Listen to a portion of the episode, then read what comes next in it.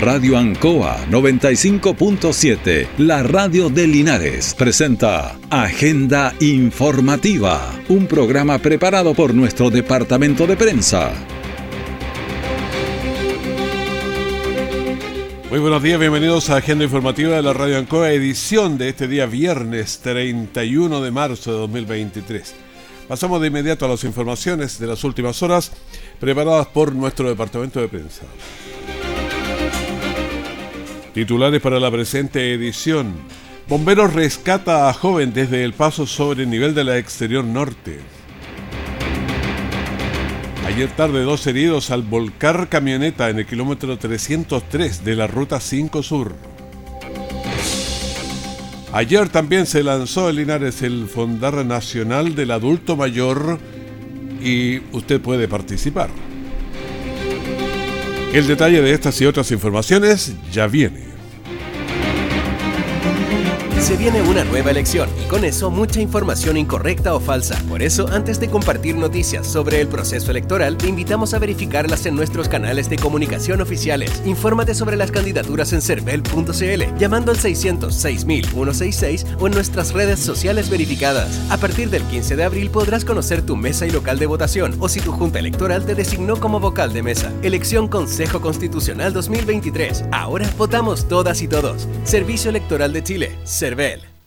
Todo el acontecer noticioso del día llega a sus hogares con la veracidad y profesionalismo de nuestro departamento de prensa. Agenda informativa.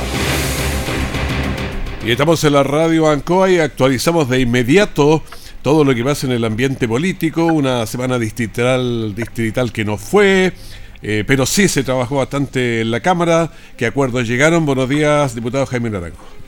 Muy buenos días, Raúl. Un gusto saludarlo como siempre a usted y a toda la gente que nos está acompañando. Eso de semana distrital fue interrumpida, pero ya estamos desde ayer recorriendo la región. Estuvimos en Longaví, en Retiro, en Parral, en Cauquena, haciendo jornadas de para emprendedores y feriantes de capacitación con la serie Mi Economía. Y ahora estamos en Linares, más rato en San Javier y Villalegre. Efectivamente, como usted señala, Raúl, Tuvimos una semana legislativa muy particular y creo que muy provechosa y una señal muy potente al país y particularmente a la, delincuencia y el crimen organizado y al narcotráfico, que el país no se va a dejar derrotar por ello, que vamos a dar la pelea con todos los instrumentos legales que tengamos a nuestro alcance para que de una vez por todas este clima de inseguridad que vive el país lo podamos superar. Ahora, ¿cuáles fueron los principales acuerdos que se tomaron? ¿Por dónde se está yendo? el ¿Cuál es el camino? Mire, Raúl, lo que pasa, y, es bueno que la gente lo entienda así, estamos frente a un fenómeno nuevo en el país, que no estábamos acostumbrados ni formaba parte de nuestras tradiciones, eh, de una delincuencia que opera como una estructura orgánica, como un verdadero ejército. Mm. Nosotros estábamos acostumbrados a un delincuente que actuaba de manera individual pero no que se formaba una estructura para delinquir y, claramente con objetivos y, intenciones distintas. Y fruto de lo anterior, estamos frente a fenómenos y tipos de, delitos nuevos, por ejemplo el sicariato. En nuestro país no estábamos acostumbrados a, que hubiera gente que fuera contratada para matar a otra persona. Y hoy día eso está siendo como normal. Y, y eso no estaba eh, tipificado bien en nuestra legislación. Entonces hoy día ese delito queda bien tipificado. Lo mismo, el tipo de secuestro que tenemos hoy día, express, que tampoco formaba parte de nuestras tradiciones, y, ni, siquiera el secuestro en, términos que no conocíamos. en ninguna de sus formas. Claro, entonces, pero hoy día hay secuestro express, que a las personas las secuestran por 48 horas, 24 horas y cobran un rescate. Mm. Bueno, eso es un fenómeno nuevo. De igual manera la extorsión. Hoy día la extorsión, y, está a la vista que llegan donde una persona le pasan un papelito, le dicen, mire, eh, si usted no paga tal plata en tales condiciones, puede ocurrirle tal cosa. Entonces, hubo que tipificar delitos que son nuevos y que para combatir el crimen organizado y las características que se hay en narcotráfico requerían eso, actuar sobre el patrimonio, no derribando casa, oiga, sino que actuar directamente sobre el patrimonio de los narcotraficantes. Eso también son necesidades urgentes. Entonces, lo que hemos hecho, y, yo quiero rescatar lo positivo de esto, porque si uno veía el debate en la sala, y me tocó intervenir, era muchas veces un dime y direte, que tú hiciste tal cosa ayer, y tú hiciste tal cosa hoy. Eso no nos sirve nada. Sacarnos los trapitos al sol no nos sirve de nada para enfrentar el crimen organizado y la delincuencia y las características que ella tiene hoy día. Hoy día la mejor señal, y yo siempre creo más en las señales que en los, que en los resultados propiamente tal, es que le hemos dicho a los narcotraficantes, al crimen organizado, que como país estamos unidos, porque la gran mayoría de las votaciones fueron unánimes, es decir, que todas las fuerzas políticas del país, todas las instituciones del país, unidos vamos a luchar contra ellos y no nos vamos a dejar derrotar. Lo que ocurre es que, claro, si nos dividimos, empezamos una lucha entre nosotros, eso es lo mejor para ellos, que nos vean divididos ellos se fortalecen. El crimen organizado y los delincuentes cuando nos ven a las clases políticas y las instituciones del Estado divididas, ¿dónde se asustan? ¿Dónde se sienten debilitados? Cuando nos ven como todos, como un solo cuerpo, como un solo cuerpo, defendiendo a nuestras policías, defendiendo nuestra lucha contra ellos, y eso creo que son las señales muy potentes que hemos dado estos días y que yo valoro. Eso sí, Raúl, y es bueno dejarlo precisado, porque aquí se ha hecho correr prácticamente que, eh, los carabineros van a poder sacar la pistola y disparar a diestra y siniestra al que se le cruza en el camino. Todo el actuar de carabineros y de las policías en general va a ser en estricto apego a los derechos humanos. Nadie va a poder actuar así pasando a llevar los derechos humanos. Lo que pasa, y hay que ponerse en esa situación, hoy día los carabineros como este tipo de delincuencia es más brutal, es más agresiva, es más violenta, ellos también tienen que proteger su vida. Por consiguiente, hay que dar señales claras de que ellos también, si corren riesgo su vida, puedan reaccionar de manera equivalente y proporcional al peligro que viven. Eh, eh, y eso no estaba claro porque el protocolo, más que ser una norma legal, el reglamento del uso de la arma eran más bien más instrucciones que están lo eh, eh, eh, tipificado en, en nuestra legislación. Y eso es lo que estamos haciendo, de tal manera que ellos se sientan con la seguridad y la garantía que si el día de mañana, frente a hechos delictuales, frente a hechos delictuales, frente al crimen organizado, se ve su vida expuesta, sepan claramente qué ocurre si, usan su arma y pueden, de, fruto de aquello, haber que una persona muera. Entonces eso eh, eh, está, eh, está quedando claro y va a quedar claro, porque aquí se ha hecho instalar una idea más o menos que va a ser el disparo fácil, más o menos. No, eso va a ser en estricto apego a los derechos humanos y respetando la dignidad de las personas. Entonces, no, no, no. Quiero precisarlo porque claramente no sé si son los propios eh, organizaciones del crimen organizado las que están instalando más o menos que no, no se va a respetar aquí a nadie. yo creo que ese mensaje es más de ese tipo de gente porque en el común de la gente que uno conversa todos los días, nosotros entrevistamos, pero mucha gente no está esa idea, digamos. Yo creo que alguien la quiere instalar justamente desde ese Para sector. protegerse ellos. Pues. Claro. Mm. Las quieren, es decir, todos estos vándalos, oiga, y todo esto eh, también tienen, porque son ejércitos estructurados. Sí, pero es que además ellos tienen tienen eh, abogados, periodistas, contadores, tienen de todo, publicistas, entonces claro, son especialistas en eso. Exactamente, Raúl, y usted está apuntando exactamente.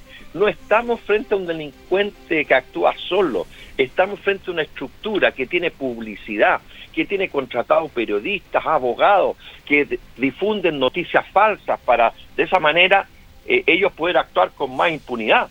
Entonces, claro, van ellos mismos instalando ideas en la sociedad que no se ajustan a lo que realmente está ocurriendo en el Parlamento. De tal manera que yo quiero ser súper claro. Por cierto que le hemos dado más atribuciones a Carabineros y a ambas policías. Por cierto que van a tener más atribuciones en su actual. Pero estamos actuando frente a un fenómeno nuevo, donde las propias policías han sido sobrepasadas.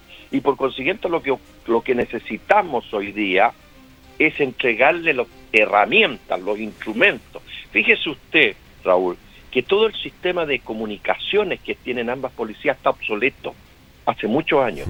El gobierno va a invertir, escúchenme bien, 400 mil millones de pesos para modernizar todo lo que es el sistema de comunicaciones de estas instituciones. Pero además los otros los piratean tranquilamente, saben para dónde van porque tienen mejor tecnología, entonces hay que, claro.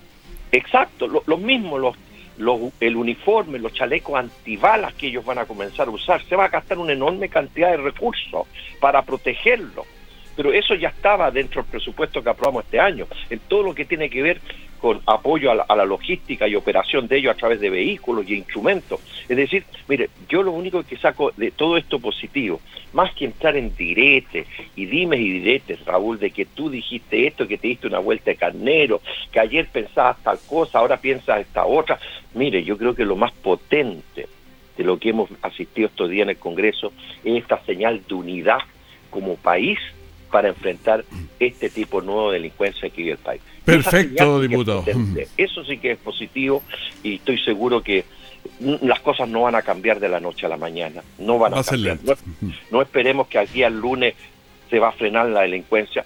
La experiencia internacional señala que cuando se, actúa como estamos actuando, ellos a veces reaccionan con más agresividad. Pues hay que ver qué va a pasar. Eh, diputado, le agradecemos y bueno, hay harto trabajo que hacer y hay que hacerlo rápido. Así es. Un abrazo grande para usted, Raúl, y un saludo muy cariñoso para todas las personas que nos han acompañado. Muchísimas gracias. Hasta luego. Ya, juguemos la pichanga. Yo elijo al Mati. Bien. Yo elijo a la Pía. Mm, yo elijo al Nacho. Bueno. Yo elijo al Benja. Y yo elijo la Feña. ¿Y la Feña? Este año escolar 2023, que no falte. Acá estoy. Llegué con la pelota. Que no falte ningún niño o niña. En el colegio y jardín se desarrollan herramientas para toda la vida. Infórmate más del plan de reactivación educativa en reactivacioneducativa.mineduc.cl. Ministerio de Educación, Gobierno de Chile. Presentes por un mejor futuro. Siempre en el lugar donde se produce la noticia están los equipos de prensa para que usted se informe primero. Agenda informativa.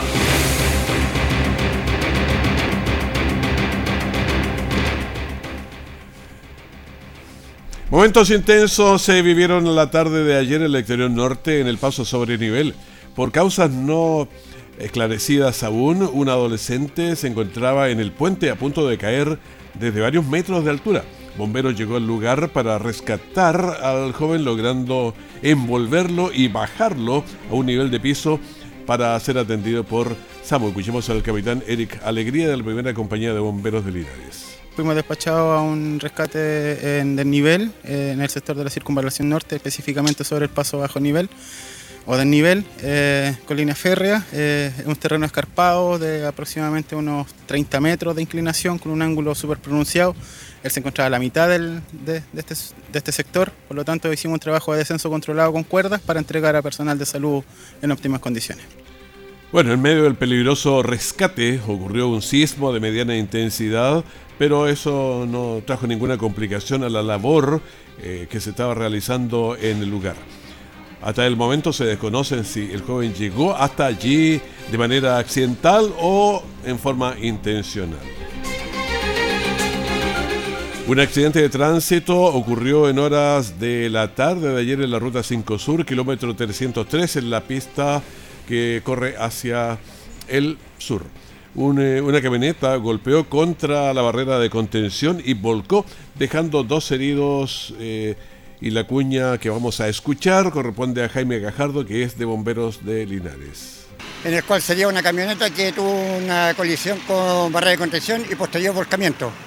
Tendríamos dos personas lesionadas, una la cual fue inmovilizada y entregada al personal SAMU. La otra la están evaluando en este momento eh, SAMU de retiro. En bomberos que iban pasando, forma particular, que eran de Longaví, me parece que, y nos apoyaron bastante también en la. Hay una paramédico de, no sabría decirle de qué parte, que solamente sabíamos que una paramédico nos apoyó también. En el lugar trabajaron bomberos, eh, SAMU, carabineros y personal de emergencia de la misma Ruta 5 Sur. En el Salón Balmaceda de la Delegación Provincial se lanzó el Fondo Nacional del Adulto Mayor que entrega apoyo a los clubes para realizar programas que se entregan a la tercera edad. Eh, tratando de mejorar la calidad de vida. Escuchemos a Ignacio Salas, coordinador regional de Senama. La idea de entregar las bases, ¿cierto? Y la información para los clubes de la provincia de Linares para que puedan postular a este fondo tan anhelado por todas las personas mayores y dirigentes, ya que este fondo busca eh, contribuir a la autonomía e independencia de, los, de las personas mayores y así eh, para que ellos estén más activos y tengan un, un envejecimiento mucho más feliz y digno. Y la dirigencia de los clubes de adultos mayores estuvieron en pleno para escuchar las dinámicas de estos fondos nacionales y participar.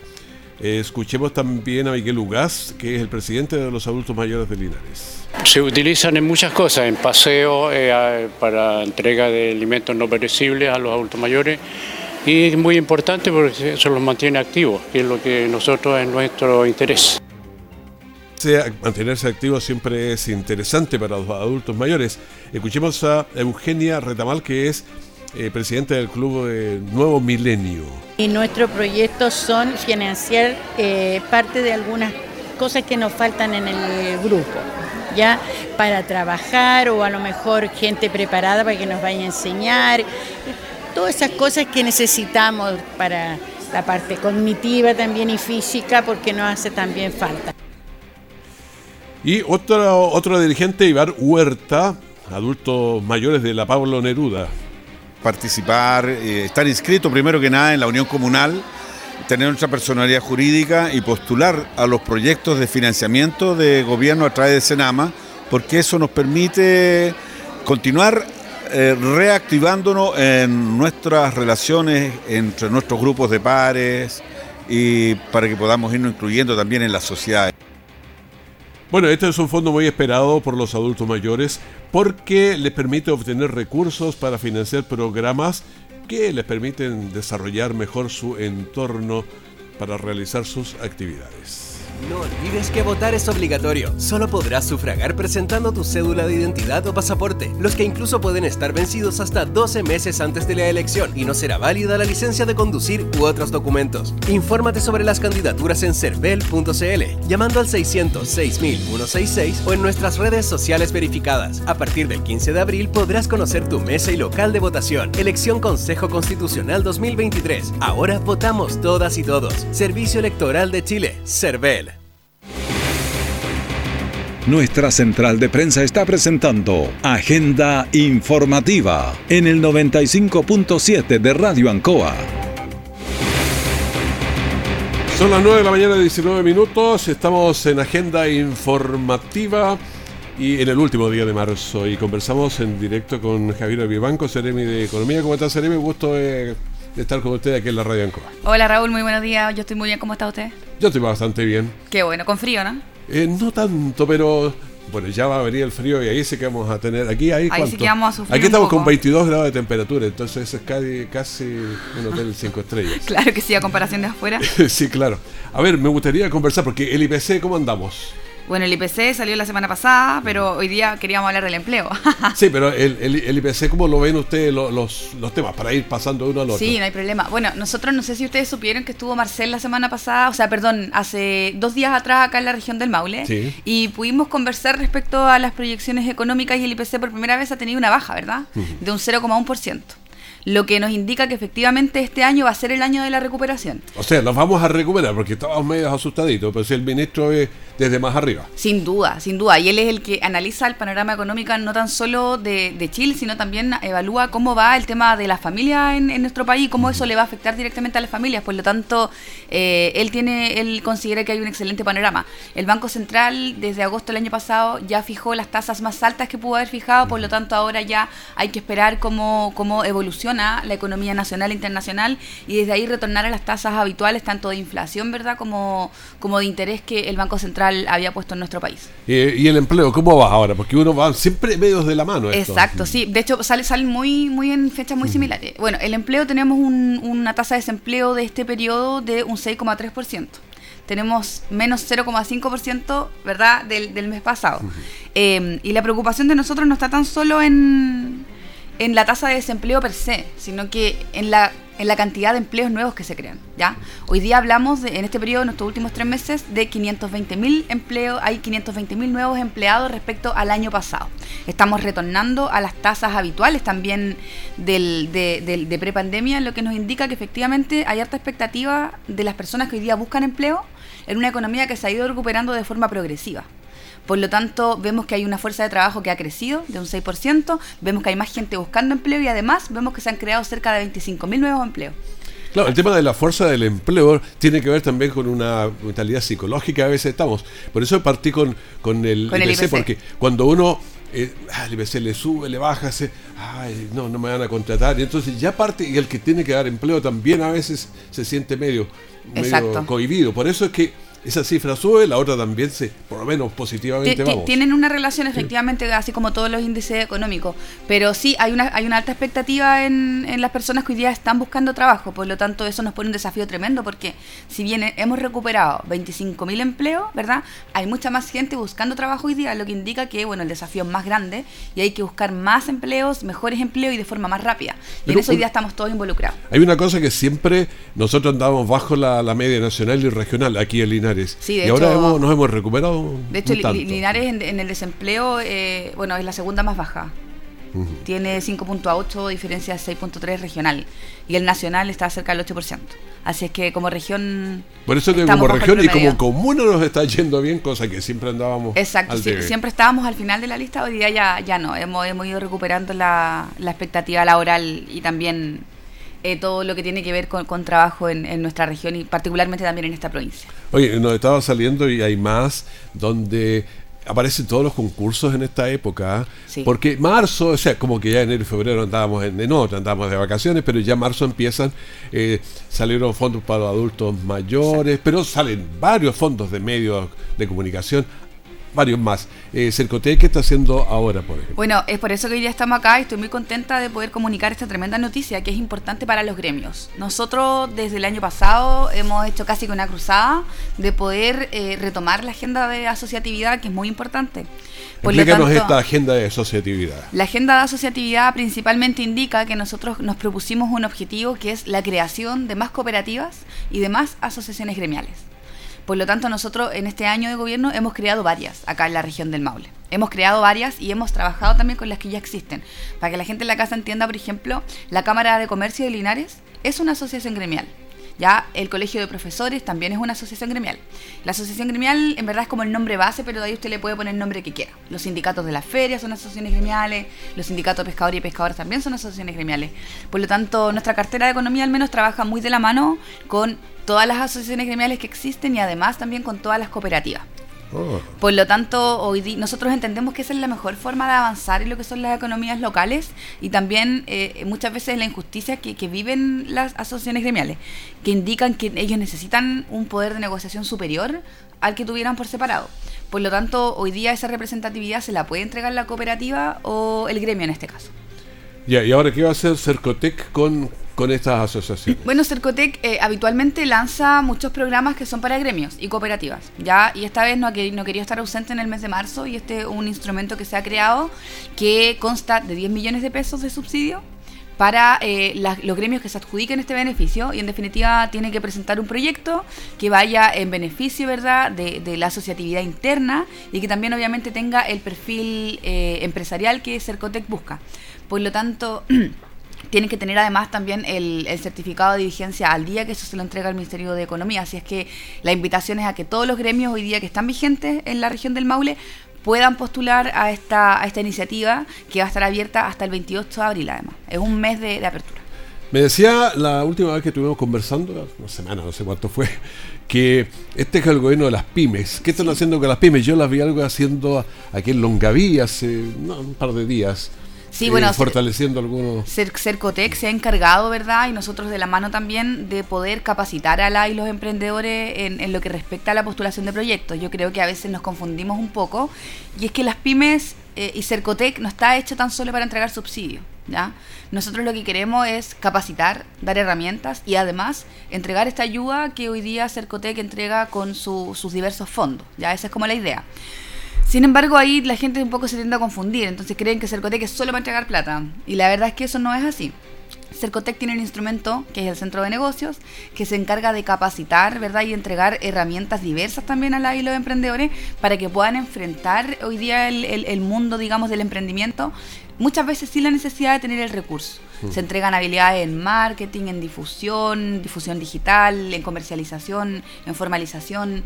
Por lo tanto, eso nos pone muy contentos porque vemos que efectivamente hay la necesidad de capacitarse y que hay un instrumento estatal hoy día que está teniendo las capacidades para poder em, entregar esa, esa información. El Centro de Negocios de Linares y Cauquenes atiende cerca de 500 y 600 emprendedores al año. Por lo tanto, eso no es menor y no son capacitaciones grupales sino que son capacitaciones individuales. La persona que va al centro de negocio se le asigna... Uno a uno. Uno a uno, exacto. Se le asigna un ejecutivo directo, que está en constante contacto por WhatsApp, por llamado telefónico, por correo, de forma presencial.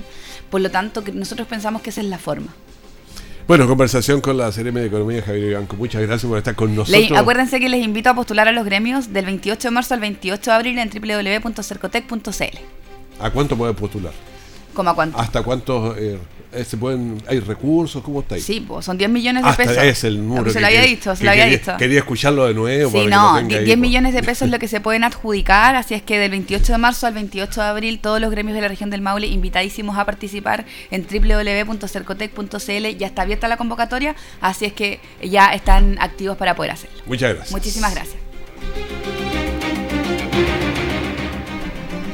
Bueno, todos los años se abren postulaciones, como lo estábamos recién conversando con la Ceremi, sobre el mejoramiento de viviendas. El principal eh, enemigo para adjudicarse es no postular. Y el segundo, hacer las postulaciones malas. Por eso el sector Nuevo Amanecer decidió capacitarse. Escuchemos a Gladys Bravo, dirigente de la Junta de Vecinos de Rosario. Todos estos beneficios van en, para los vecinos, para esa gente que tanto lo necesita el tema del TS27, que por ejemplo el cambio de electricidad, eh, los mejoramientos térmicos, donde en el invierno se, todos se mojan por su techo. Y, muchos beneficios más. Y lo otro que estamos viendo es el tema de ampliación, que el tema de ampliación es un tema muy complejo, que últimamente la gente, sobre todo los adultos mayores, que viven con un hijo, una señora, o el caballero vive con una hija y no tienen la posibilidad de tener una ampliación. Bueno, escuchamos a Gladys González de la Junta de Vecinos del Rosario. Eh, los invitados entregaron a los vecinos los lineamientos de los programas para que cada persona priorice de acuerdo a sus necesidades. Pablo Torres, que es el encargado de programas de mejoramiento de viviendas del Servio Regional, dijo. Hoy día venimos a apoyar a, los vecinos, eh, a entregar información importante respecto a los llamados que se van a realizar durante el año 2023. Este es, eh, la idea, digamos, es empezar a transmitir la información a dirigentes sociales, ¿no es cierto? Eh, personas que, participan eh, comúnmente de las organizaciones comunitarias. Y la idea aquí es presentar cuáles son los subsidios que vamos a tener disponibles para dos decretos. Y escuchamos también a Ainer Arias, que es el, jefe de Servio Provincial aquí en Linares. Hoy estamos acá convocados en una muy bonita actividad y se enmarca un poco en, los lineamientos que tenemos tanto de nuestro Ceremi, don Rodrigo, como nuestra directora Servio, doña Paula, que nos han encomendado de manera especial llegar a todas las comunidades y bajar todas nuestras políticas públicas. Bueno, ampliaciones, cambios de techo, Aislaciones térmicas son los temas más recurrentes. Las, las y los vecinos acudieron masivamente para conocer los programas y aprender más de las postulaciones. A ver, la mirada rápida, ¿qué pasa con el COVID? 2.188 casos nuevos ayer, 5.381 activos en el país. Positividad 10.11 la semana, la de ayer 9.42. Últimos fallecidos no deja de preocupar, a 30 fallecidos por COVID en el país. Y casos eh, totales estamos en 61.020. Pacientes en las UCI, siempre es complicado ahí porque por ahí salen muchos de los fallecidos. 70 y pacientes conectados a ventilación mecánica invasiva 50. O sea, no nos podemos eh, despreocupar. Mientras mueran 30 personas al día, es demasiado. Despedimos agenda informativa, primer bloque de la gran mañana de Ancoa. Manténgase con nosotros en la sintonía porque vamos a seguir conversando de varios temas interesantes aquí, así que en cualquier momento también la información de último minuto. Que esté muy bien, muchas gracias. Radio Ancoa 95.7, la radio de Linares, presentó Agenda Informativa, todo el acontecer noticioso del momento preparado por nuestro departamento de prensa. Radio Ancoa, por la necesidad de estar bien informado.